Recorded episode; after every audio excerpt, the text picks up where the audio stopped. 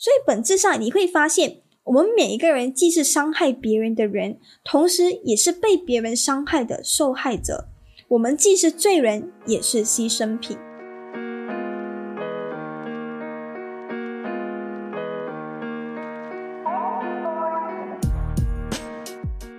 欢迎收听不正常逻辑研究中心的第十三集，我是左手怪。今天这一集的标题就是“祝你找到所有的不幸”。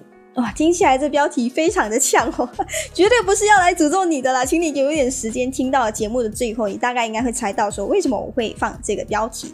首先，在开始节目之前呢，我先要一个隆重的道歉啦，对不起，上个星期六我停更了一个星期，主要是最近我参加了一个 Clubhouse 的活动，刚好那个活动也是在上个星期六晚上十点，那我就觉得说 OK 了，那个星期我就专注的准备这个 Clubhouse 的活动就好。嗯，然后今天这个星期呢，我也是延迟更新的吧。我到星期一我才更新，本来是要星期六更新的。对，也是要配合一个串联活动啊。本次的串联活动的主题叫做“日记元年”，主要是以电影来进行一些分享的。我们也是有自己专属的一个 hashtag 啦，目前也是在持续的更新当中，里面会有很多不同的 podcaster 做分享的。如果你有兴趣的话，我会把链接放在资讯栏那边。好了，二话不说，我们就来开始今天的这个节目吧。首先，在开始聊电影之前，哈，左手怪要分享一个欺负小朋友的故事。而这个故事呢，是关系跟一个六岁的小女孩，她长得非常的可爱，哈，白白嫩嫩的。可是呢，她是底下哈是一个呃性子比较刚强的小女孩，她整天会跟她的哥哥打架，而且总是喜欢在她的父母面前和哥哥做一个比较和竞争的。但是其实他来到我们家的时候，他就会表现出呃一个很贴心小朋友的样子，总是会说一些呃大人们喜欢听的话，或者是做一些可以得到别人称赞和喜爱的事情。所以我的父母都非常欢迎他的到来哈。还记得有一次在饭桌上我们一起吃晚餐的时候，他就用一个很浮夸的表情和语气夸我妈妈做的饭很好吃，然后我就来嗯。真的有这样好吃吗？怎么好像呃，好像并没有。不行不行，这一段绝对不会给我妈听到。好了，其实是其实是好吃啊，只是没有他所表现的那样夸张啦。但是我家人当下也因为他的这个表现逗得非常开心啦，就觉得说，哎，他真的很可爱，很天真。可是只有我安静的在那边看着他，哦，他好像也察觉到了我这个眼光，就有点尴尬的。回避了我的直视，OK，可能我当下看起来有点凶啦，但是我绝对不是有恶意的啦，我只是呃在观察他而已啦。而在晚餐结束之后呢，哈哈，你懂的，市长要出动了，哈哈我开启了我的好奇模式，于是呢，我就悄悄的来到了客厅，坐在他的旁边，假装陪他一起看电视啊哈，这就是第一步啦。然后电视刚好是在播放一个儿童观看的 YouTube 影片，而那个影片。呃，怎么样讲呢？跟我们平常看的卡通有点不一样吧？他们是讲那种西班牙语，那种听不懂的那种外国话，而且还有一点是他们做的特效超级烂，真的很烂，完全就是没有营养吧。然后所以我就也没有什么去理他，就是勉强算是一个搞笑的卡通片吧。我不知道，看着看着呢，OK，是时候开口了，我就问他说：“哎，你是不是平常很喜欢逗别人开心呢？”啊，当我问了这个问题之后。他当下好像被这个问题吓到了，原本可能脸上是非常轻松、堆满笑容的，可是，在那一瞬间马上消失了。好吧，我承认我的确是一个不是很会开头聊天的人，可是他还是很礼貌的回答我说：“是啊，他就是很喜欢逗别人开心啊。”那接下来我又问了一个更加不可思议的问题，我就问他说：“这样你会不会觉得很累呀？”而这一次呢，我从他的脸上看到了慌张。而且甚至是有一点不知所措的，然后他就开始回避了我这个问题，就是他不想回答我这个问题。但是市长哪里可能那么轻易的放过他呢？对不对？这大概也是为什么全部小朋友看到我都会掉头跑的原因吧。啊，那我就我就很想知道答案嘛，那我就继续一直问他，他就说：“哎，你看电视上的人不都是这样做的嘛？就是都是这样演出来的，就是呃给别人带来欢乐的嘛，大家都是这样做的嘛。”呃，当他给我这个回答的时候，我还真的是有点愣住，因为我没有想到竟然是这个原因。当然，当下我还是想了想，我再接着问他：“那你这样做，你感觉到开心吗？”这个问题他也没有想很久，他就呃可以说是马上他就回答我说：“诶，开心啊，觉得很不错啊，他觉得这样做是令他觉得很享受的一件事情。”然后他回答之后，我就觉得嗯，OK，是时候放过他了，没有啦，我就没有再接下去问了。但是我在心里就默默的希望说，他的最后一个回答是真心的，还是我应该说，我希望他真的明白到底什么是开心。可能你会问我说：“诶，为什么你要对一个小朋友进行这样的灵魂拷问呢？” 呃，可能他只是呃享受这样的一个表达方式而已嘛，或许也没有我所讲的那么严重吧，对不对？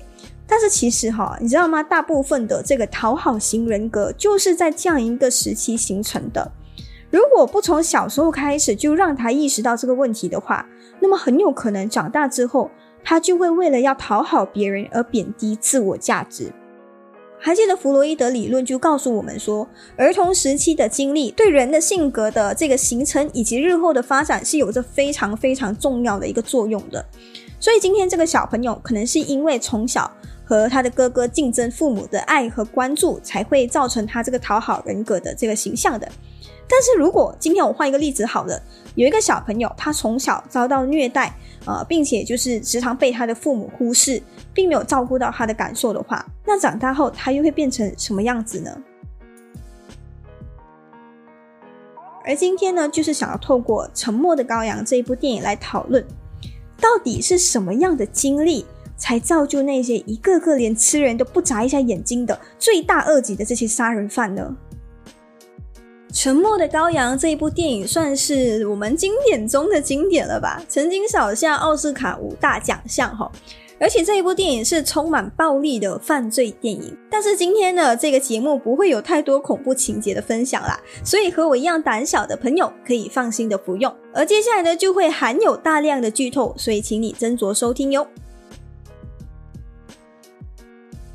这一部电影主要是讲述了当地发生一系列的命案，凶手是一名专剥女性的皮的这个变态杀人犯 Buffalo Bill，而警方为了追查他的踪迹，就专门派了一个实习特工叫做 Clarice Starling 前去监狱，呃，去寻求这个精神病专家哈尼拔的哈尼拔博士的帮助。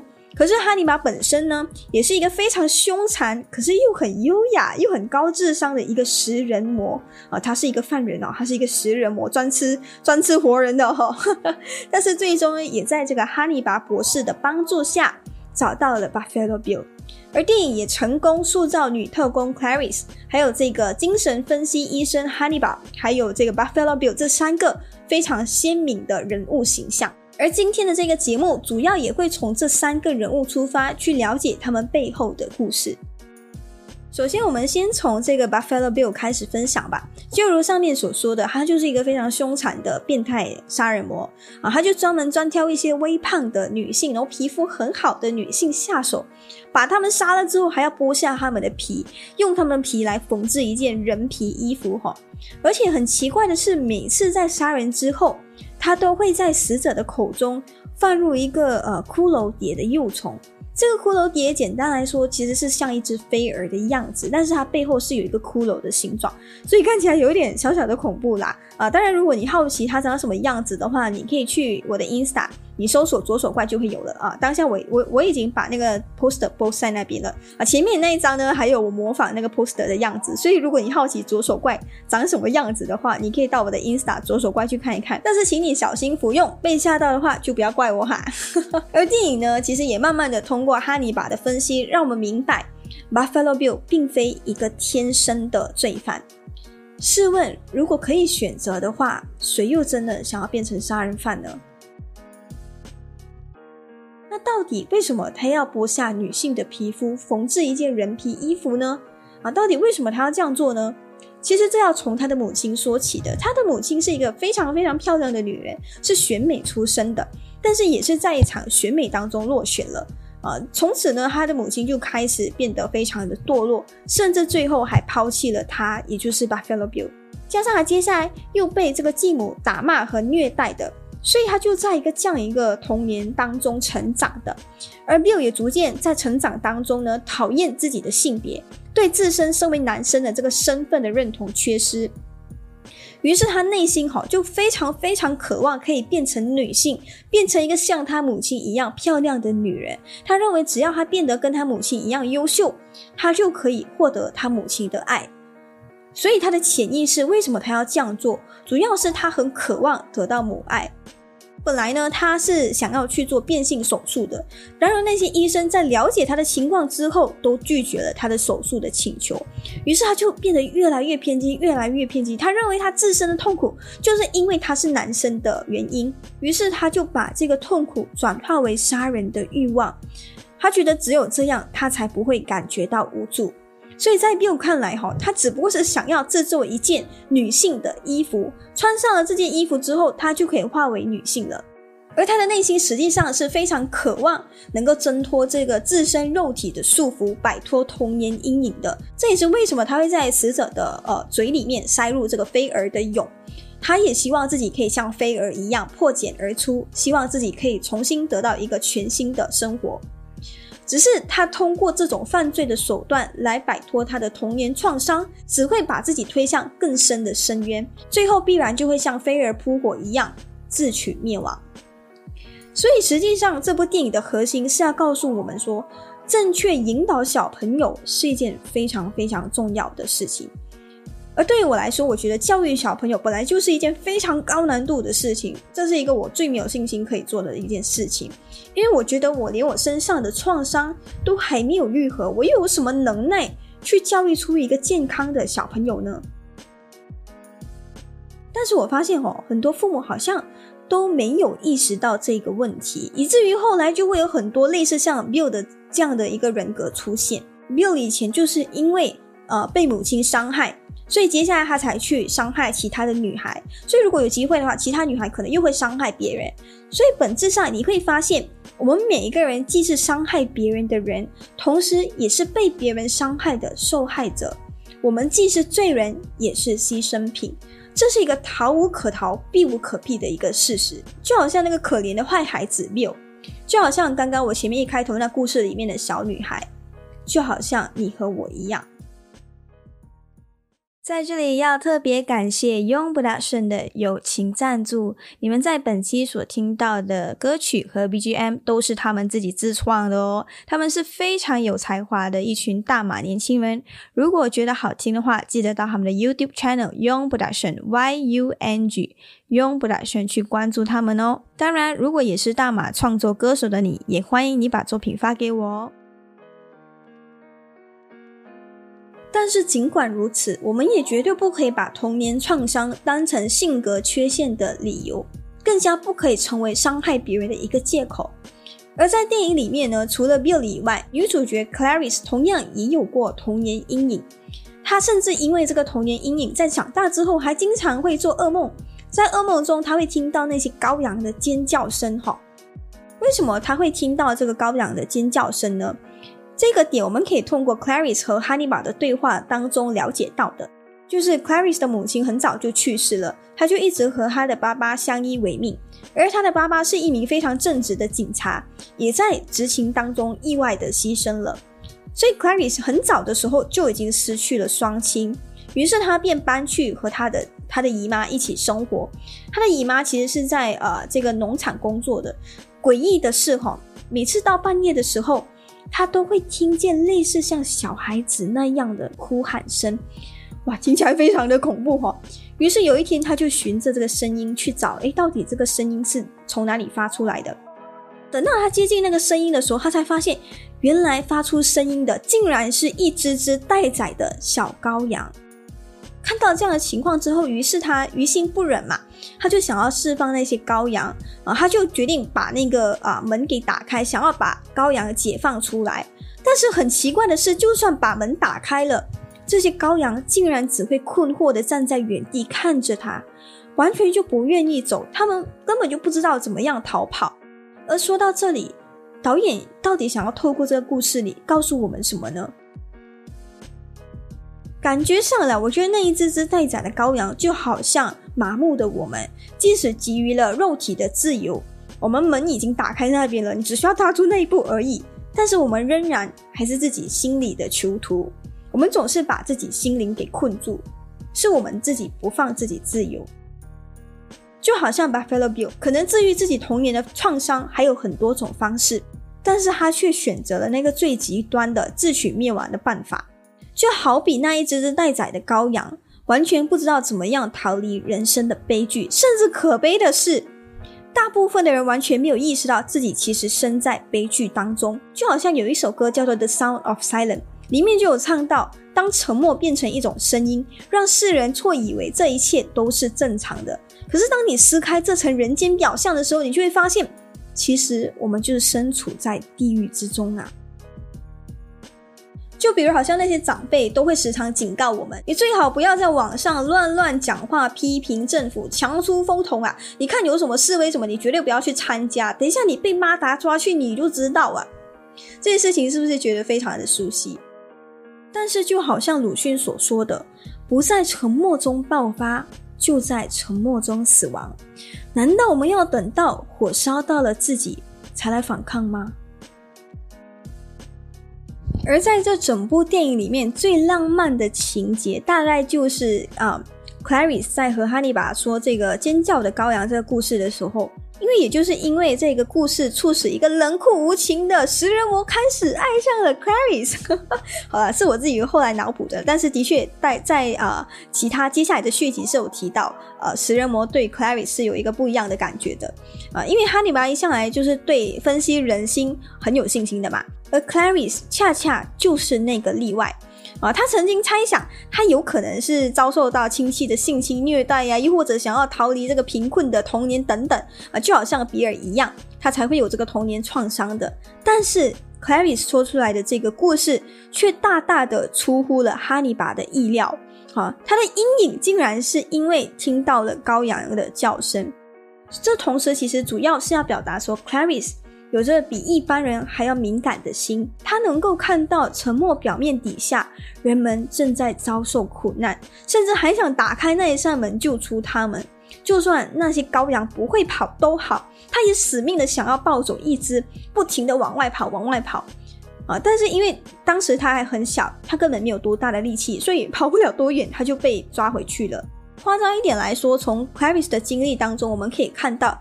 他有一点像那种基督背负十字架的那种拯救苍生的这个觉悟哈，这也令哈利拔感到深深的震撼，甚至还一度差点为 Clarice 落下了他的眼泪哈。他在听完这个故事之后呢，第一次第一次温柔的对他说：“Thank you, Clarice.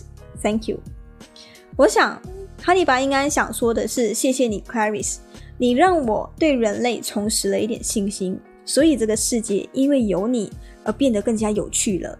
而在这场非常经典的对话之后呢，哈利拔在把文件交给 Clarice 的时候，偷偷用他的食指触碰了 Clarice 的手指。哈，我当时还很好奇，为什么导演要给这个画面一个特写啊？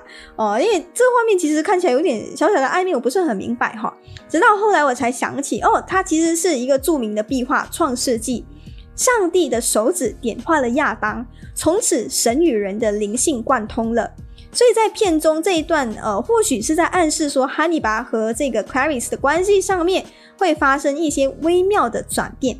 如果你好奇这个画面有多么的暧昧的话，或者这个画面有多么浪漫的话，你可以到我的 Instagram 左手外去关注一下。我接下来会把那个照片 post 在那边，就会有一个呃和创世纪一个对比的画面了，你就可以看到说，哎，其实这两个画面是有它的共同性的。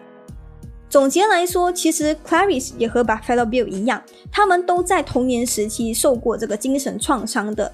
然而，两人最终却走向了天平的两端，一个成为了警察，另一个成为了杀人犯。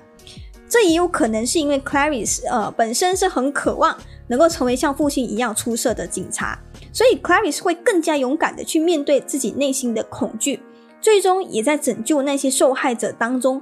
完成了自我救赎，就好像其实他在弥补当年他没有能力拯救那些羔羊一样吧。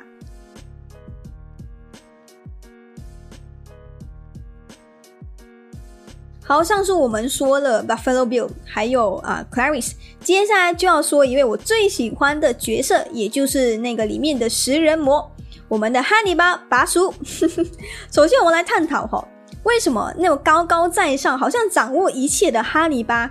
会被 Clarice 尖叫的羔羊这个故事给感动呢，甚至还差点落下泪水。哈，而从这一点呢，我会觉得说，或许他就好像 Clarice 一样，早就看透了人性，也明白人类根本就好像那些愚钝又麻木的羔羊，根本不值得拯救。因为到头来你会发现，全部人都是在为了他们自己，每个人都是自私的，就好像 Buffalo Bill 一样，他为了让自己心里能够好过一点，竟然去伤害别人，而最后等待 Bill 的就是自我毁灭。所以，对于哈利巴来说，他认为人类都是愚蠢的，永远逃不出命运的手掌，就好像那一只只待宰的羔羊一样。你你可以发现，在整部电影里面，哈利巴一直都是用一种很冷酷的理智俯视着人类，哈，就好像一个非常无情的神一样。直到他遇见了 Clarice，这个因为天性敏感的小女孩，在很小的时候就已经洞悉了人类的悲剧。而他们两个既有相似，又有完全相反的一面，所以哈利巴最后爱上了 Clarice。对于他的爱，我觉得他比较像是想要守护这个世间最后的美好纯洁的灵魂吧。那么，一个看似洞悉一切的天才哈利巴，呃，为什么还要那么愚蠢去犯案、去杀人，甚至还要那么残忍的把他们吃掉呢？啊，其实这和哈利巴小时候的成长经历有关系的。哈利巴是出生在一个二战时期的那个只有胜利才是一切，一个人命最不值钱的时代。他的家人其实都在二战当中死去了，只剩下年幼的他和妹妹一起相依为命。直到有一天，一群战犯进来占领了他们的家，最后因为饥饿而活活的杀死了他的妹妹，还把他的妹妹煮来吃。而对于一个小朋友而言，这是一个多么恐怖的事情！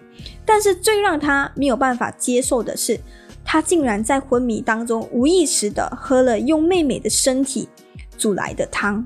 没有错，他吃了自己亲生的妹妹。他做了一件他这辈子都没有办法原谅自己的事情。于是他开始报复。他杀掉那些害死他妹妹的人，而奇怪的是，最后他却让自己做了一个他最痛恨的事情，就是继续疯狂的吃人，变成一个彻彻底底的变态食人魔。表面看是他想要用这种疯狂的方式报复社会，但其实他最想报复的是他自己。看，怎么越说越想哭啊！好，今天倩宇的分享。差不多来到了尾声，就希望你可以享受到今天这一集的内容。而《沉默的羔羊》呢，它看似一个暴力血腥的电影，但其实对于我来说，它是一部治愈童年创伤的电影。除了这一点之外，电影当中也有穿插很多值得讨论的课题，比如 Clarice 在一个男性为主导的警局里面，他是怎么样生存，他是怎么样成长的，他那个女性成长的经历也是值得我们去关注的。所以，《沉默的羔羊》虽然是已经呃很久很久的电影了，但是我觉得它还是值得我们再去二刷的。如果你接下来还有对这个电影的分享有兴趣的话，你可以到我的资讯栏点击那个连接，也来听听我们这次的串联活动《日记元年》其他 Podcaster 的分享的。最后，在节目正式结束之前，我想借用美国联邦法院最高法院大法官 Robert 在二零一七年受邀参加儿子就读的中学致辞的时候，他就有提到，在未来的岁月里，我希望你遭到不公正的对待，这样你才会明白正义的价值。我希望你会遭受到背叛，这样你才会懂得忠诚的重要。我再一次祝愿你不幸。这样，你才意识到机遇在人生中的角色，并能明白你们的成功并非命中注定，别人的失败也并非天经地义。我希望你被忽视，这样你才会意识到倾听别人的重要性。不论你愿不愿意，这些事情迟早都会发生，而你是否从中受益，取决你是否参透人生苦难所带来的价值。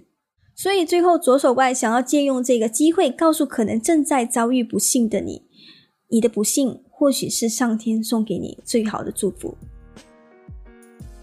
好，今天的节目就到这里喽，希望你会喜欢今天的分享。我是左手怪，我们下个星期六晚上不见不散喽，晚安，拜拜。cases, KOs is KOZ，Welcome to my party。我还有两个 homie，他们陪我喝香槟。Now everybody watching me，想靠我打倒你，想靠我怎么打倒你这一个香蕉皮。其实我们也想要保持低调，但是力不允许，我们也不想炫耀。如果你想挑战，我们也没有什么关系，我们肯定会让你们全部都五体投地，不把你放眼里，把你踩在脚底。你们这群飞哥不配来和我攀比，看我们轻松就可以霸气的。但我往后看，你们还在原地旋转。啊啊，都是一时窝囊废，吃饭还要爸妈喂，宁愿每天在家当个宅男继续消费。你看你把你的爸妈折磨得多么狼狈，也不知道你爸妈前世到底犯了什么罪。你吃了我钱，我们继续 flexing，我边数着 money，又边害怕着我的 honey。一天到晚 party，无聊就打游戏，每天都是 holiday，and we go flex every day。Drive my Toyota, it's on the road。路旁的女孩都下车为我的歌。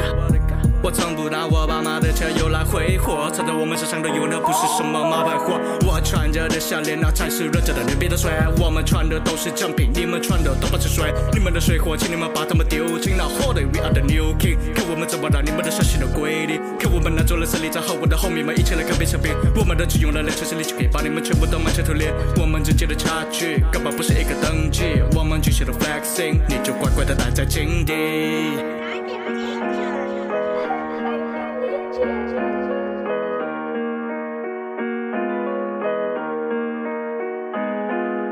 说大话，也从不说假话。We will keep it real，把说过的话生活化。你们的羡慕和嫉妒，我也没有那么眷顾。我们是珍贵的珍珠，那才是我们真实的面目。We are the hustler，我们每天都很忙，不陪你玩小儿科。你就待在那，就像一只小绵羊，等狼群过来啃你这一只披着狼皮的羊。